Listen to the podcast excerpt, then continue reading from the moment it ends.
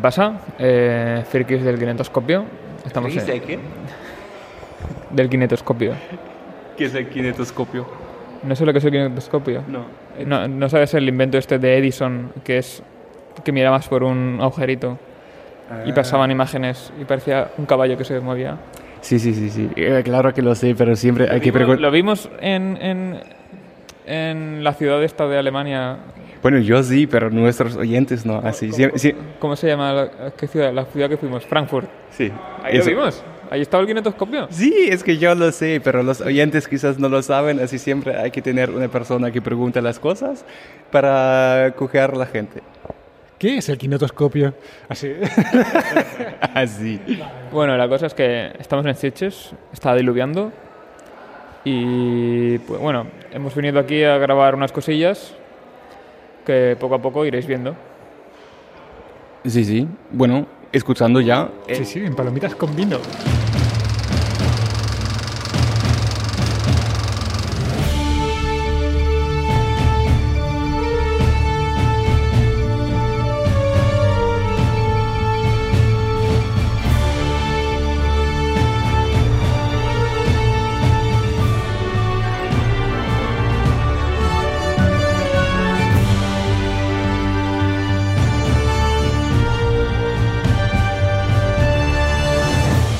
Hemos visto hoy eh, Malnacidos, por ejemplo. Malnacidos, exacto. Malnacidos, que según el título también podría ser malnacidos. no, no, malnacidos. Eh, un película, una película que a mí personalmente me ha gustado. Ha, ha- ha sido como un, un- una peli americana a la española. Sí, bueno, eh, la sinopsis es, que no es spoiler, eh, un facha que se adentra en un bosque con un amigo y se encuentran republicanos y ¿Y qué, Y zombies. ¿Y qué es mejor, nazis o zombies? Yo prefiero zombies. Tú supongo que...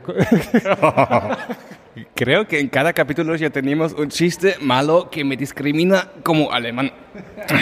Es que si no, no, sería, no seríamos nosotros, ¿sabes? es que eres alemán, es lo que hay. Nacido en otro país. Bueno, yo como alemán tengo que decir que me gustaba la película también. Porque no había muchos alemanes zombies. Se- Según nos has dicho antes, había un alemán solo y, para, y crees que no es alemán de verdad.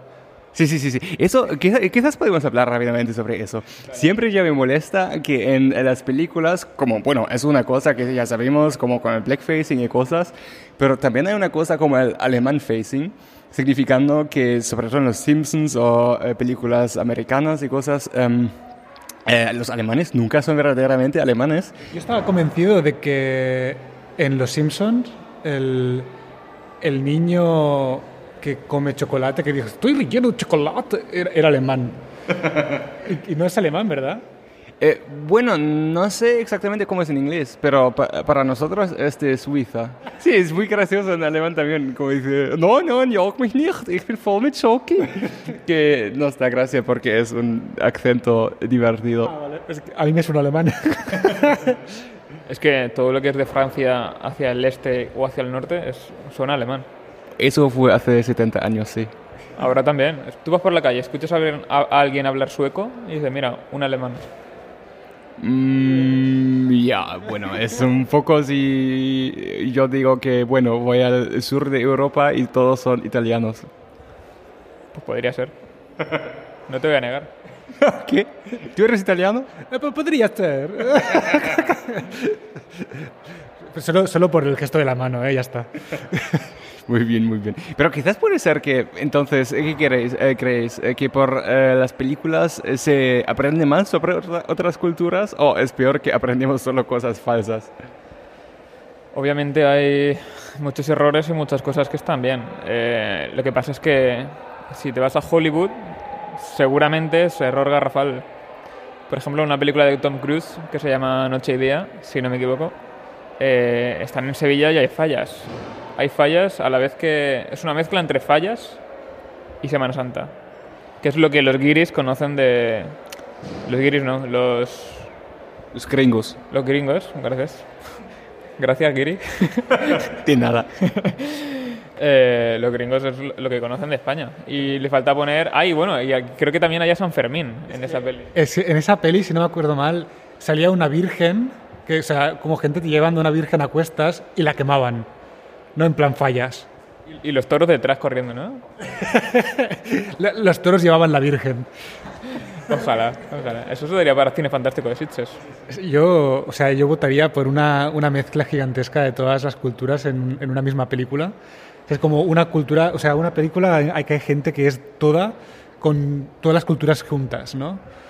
Oh, sí, imagínate como aliens vienen a la Tierra y eh, hacen una película sobre nosotros, como que ponemos un árbol con, con huevos pintados e- y lo quemamos después y matamos eh, un niño y le cortamos el corazón y, eh, ¿cómo se dice? Raz- ¿Razamos? Razamos hacia Chutlu, el dios de los Inca o algo así. Le pegamos con un bastón y que nos cague regalos. Espera, espera, hablando de culturas raras, tú me has, Es lo único bueno, ¿eh? Tú, tú me has contado una vez eh, sobre una cultura de un pueblo de aquí eh, con un burro que le matan. ¿Puedes contar la historia? Eso es muy divertido. Con un puro que le matan. Un burro que le ponen como un burro. No, no, eso es una tradición que se hacía antes en la antigüedad, que cogían a un burro por un... ataban al, al cuello un burro y le subían a un campanario y lo mataban, o sea, lo ahorcaban y cuando estaba ahí colgado el burro se meaba y se meaba en todo el público. Ahora lo hacen con un burro de cartón pluma, de mentira, y, con una manguera, entonces todo el mundo está como... "Ja, ja, ja, ja, ja". ¿Y ¿Eso, eso da gracia? ¿Eso, ¿Eso es guay? A ver, hasta, hasta hace poco creo que también lo hacían con una cabra, que tiraban una cabra de un campanario. No, no está colgado en ningún sitio. En, O sea, Pero en el País Vasco, si no me equivoco, hay un sitio donde cuelgan, ahora ya es de mentira, es de, es de goma también, pero antes colgaban en medio de un lago una cuerda la horizontal con un pato en medio. Y había gente que iba en barca y se cogía del cuello del pato y entonces de los extremos tiraban la cuerda y la gracia era quedarse con la cabeza del pato en la mano. O sea, ganaba el que le conseguía arrancar la cabeza al pato. Ahora, ahora es un pato de mentira, creo, espero. Y lo que no sé si ahora ya ha cambiado es también que cuelgan unos, unos pollos de una cuerda y va- van a caballo, ta, ta, ta, ta, ta, ta, ta, y lo mismo, coger del cuello al- a la gallina o al pollo y arrancarle la cabeza.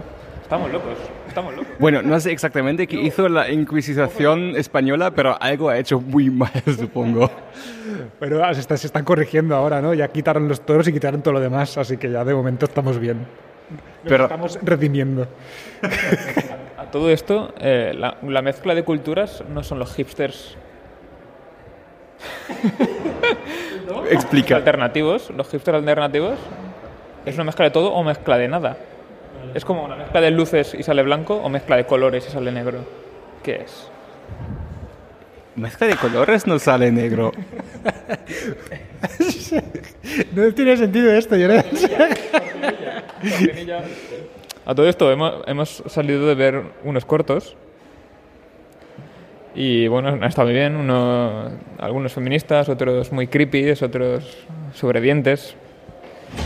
Monstruos. ¿Cuál es tu diente favorito, Edu? Eh, Yo, el, el que más me mola a mí es el molar.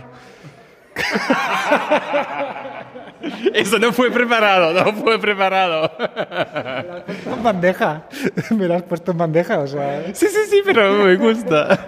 ¿Quién es el presidente? Ya le he dicho mal. ¿Quién es el jefe de los dientes? El presidente. Hemos visto el primer la primera tanda, la primera tanda de bloques, eh, la primera tanda de cortos de selección oficial de Sitges. Y han sido un total de seis. A mí personalmente me ha gustado mucho Dana, que es una historia que trata de una chica que se ve agredida sexualmente y decide emprender una serie de acciones para volver a ser ella misma otra vez y sentirse más segura en este mundo, que personalmente a mí me ha llegado mucho y creo que ha llegado a todos los de los espectadores porque es como muy personal, la directora ha puesto ahí su alma y se nota. A mí me gustaba que también había aplausos cada vez, o casi cada vez que había matado a un malo. Es que eso es, es muy típico de Sitges, es como una regla no escrita del festival, que cada vez que hay una muerte de alguien que se lo merece, se, se tiene que aplaudir, es, es- es- es obligatorio. Bueno, a mí personalmente, por no, por no comentar el mismo corto, me ha gustado uno que se llama Dientes de leche. Milk, milk Teeth, ¿lo he dicho bien? Sí. Gracias. Eh, bueno, va de un, de un chiquillo que está en un orfanato y que, bueno, el corto empieza como, como se arranca un diente para poder tener la recompensa del ratoncito Pérez. Eh, resulta que el diente se le cae por un desagüe. Hay un ser extraño en el desagüe que le da un diente mágico y a partir de ahí, pues, la avaricia lleva su, su camino y pasan cosas oscuras. Así que, ¿qué pasaría si un montón de niños huérfanos se enteraran de que si te arrancas un diente tienes dinero y cosas guays? Muerte. A mí me gustaba también porque muchas veces tengo eh, pesadillas que me caen dientes. Y he escuchado que eso eh, no es solo mi cosa, pero que es una cosa muy común. Y por eso también me gusta ese corto, porque el tema, em, por alguna razón, va, está jugando con algunos miedos eh, que tenemos muy dentro de nosotros, por alguna razón. Y em, eso me gustaba, que fue muy freudiánico, como se dice? De Freud, Sigmund Freud. Está bien, freudiánico. sí, sí, como muy de psicología básica. Sí, sí, sí. Y bueno, y como está contado, eh, te pasa lo típico que, que, lo ves entre el sonido y la imagen, que la cara te hace gestos de, de que, uh", ¿sabes? Bueno, esas son, son emociones contadas súper mal, pero que son así. mejor, mejor contarlo con palabras que no sé decir que, o sea, con, con ruido. Uh", o, o, gesto. Uh". Sí, sí, de hecho, cuando estábamos viendo esa peli, creo que todos nos tocábamos los dientes con la lengua para asegurarnos de que estaban ahí. ¿Y para qué cosa vosotros os cortaríais un diente? para, para, ponerme uno mejor. uno que mole más. Yo tenía una vez una idea eh, para dientes porque eh, es que muchas cosas que tenemos, eh, cuando lo hacemos nuevo, hacemos mejor. Como, sobre todo en, películas de, superhéroes, alguien pierde sus eh, ojos y después le dan, como en Star Trek, eh, ese visor a la Forge y con eso puede ver, no sé, rayos nucleares o algo radioactivos. Y pensando, la gente pierde dientes y después ponen dientes de plástico. ¿Por qué no hacemos dientes con efectos especiales como que pueden, no sé, por ejemplo, dar mejor gusto a brócoli? O tienes un diente y te, te lo sacas y tienes uh, algo para escribir o algo así. Es que tienes 40 y, no, 30 y, ¿cuántos dientes? ¿36? Más de 10. Más de 10. en las películas de espías siempre se pone que hay un diente que es como una radio, ¿no? Que hacen como... Y, y puedes escuchar, la gente puede escuchar como un micro oculto en el diente. Eso sí, es como bastante habitual. a lo mejor existe. y también, también, hay dientes con cápsula mortal para que no te pillen. ¿Qué, qué? Para, para, por si te pillan, hacer así un poquito de antrax a tu body y pim pam. Bueno, ya había esperado más cosas como que te dan más vida que menos vida. Sí, sí, una, y... unas con efecto estereostópico, estereostópico, ¿no? Que vas, estás a oscura y haces... y todo de luces por todos lados. Yo, mira, ese, ese estaría muy bien. Pero y también yo tendría otro que es relacionado con lo del brócoli, pero que, que me dé tortilla de patatas. O sea, que la, que la cocine el diente. Claro, le apretas al diente y tú, con la boca cerrada... que estás, estás en el cine, te entra hambre y no quieres comer palomitas porque tienen mucho, mucha sal eh, y mucha grasa de aceite y tal, mmm, tortilla de patatas. Pues, pues, ya sabéis, dentistas, cuando hacéis dentaduras nuevas, hacen dientes con sabores. Yo recomiendo comprar chicles. Espabilar, que es el futuro, che, que, que os quedáis atrás, odontólogos. y bueno, suelo decir que, hablando de Dana antes, que tenemos, hemos conseguido contactar con uno de los compositores de la banda sonora de Dana, que creo que estará dispuesto a, a una pequeña entrevista luego. Sí. Ahora lo veremos, vamos a, vamos a negociar con él. Bueno, aquí estamos. Acabamos de salir del eh, blog de cortometrajes, en cual había también el corto con el nombre Dana, que, es sobre, va sobre una chica que eh, se pone como un papel de, superhéroe, salvando chicas de violadores, más o menos eso, ¿no? Y tú, eh, he visto tu nombre en los créditos, entonces cuéntame qué has hecho. Sí, soy Matías. Em, forma parte de, de, Chester Music Lab, un estudio en Barcelona, y nosotros hemos hecho una canción para esa película. Muy bien. ¿Y eh, cómo has llegado a eso? Pues nosotros hemos trabajado antes ya para esta misma directora, para otra película de ella. Entonces, como esa primera experiencia fue tan buena, pues recurrió otra vez hacia nosotros y nos dijo, mira chicos, estoy haciendo una nueva película, em, necesito una, una, canción tal estilo más o menos, me pueden hacer una. Y pues ya, nos pusimos el mismo día, la grabamos en, en nada. yo creo que puedo decir que esa es la canción que en menos tiempo he grabado en mi vida, que, que luego ha salido en una película, digamos, ¿sí? Fue en una tarde que la compusimos el arreglo, la grabación, casi todo fue primera, primera toma. Y después pasaron unos cuantos meses, ¿eh? ¿eh? hicimos la canción tal cual, hice yo una voz de guía más o menos como para enseñar cómo puede, puede quedar y la enviamos a la, a la, directora, pues a Lucía.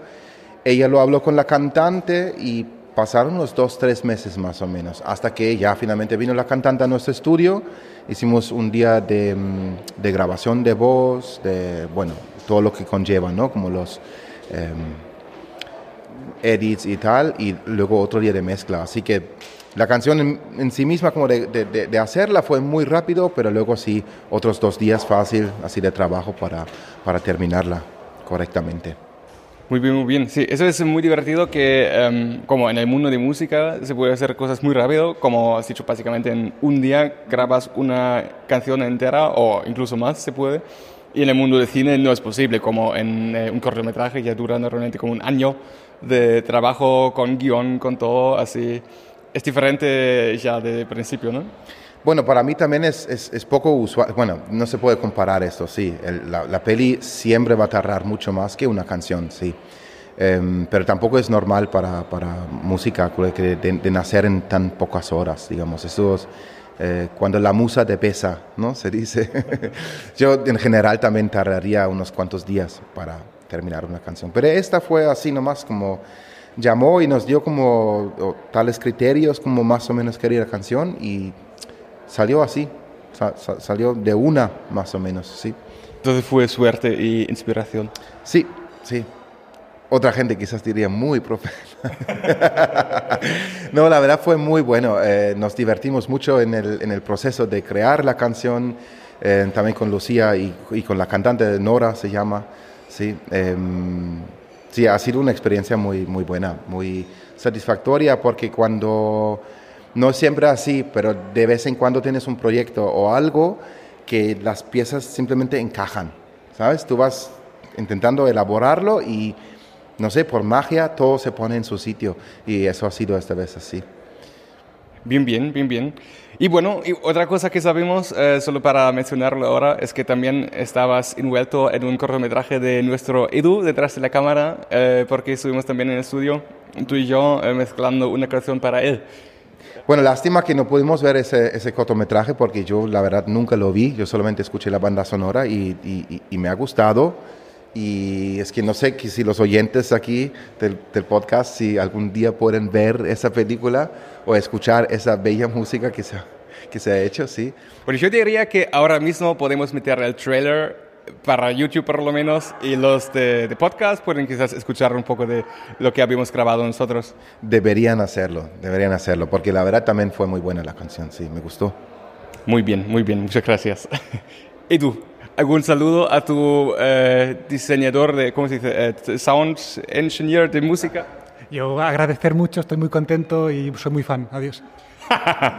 Qué rápido. Bueno, bueno, entonces eh, tú eres más del mundo de música que de cine y supongo que estabas más ya en eh, festivales de música, pero en festivales de cine, ¿eso es tu primero o ya has ido varias veces? Eh, no, fui virgen hasta hoy.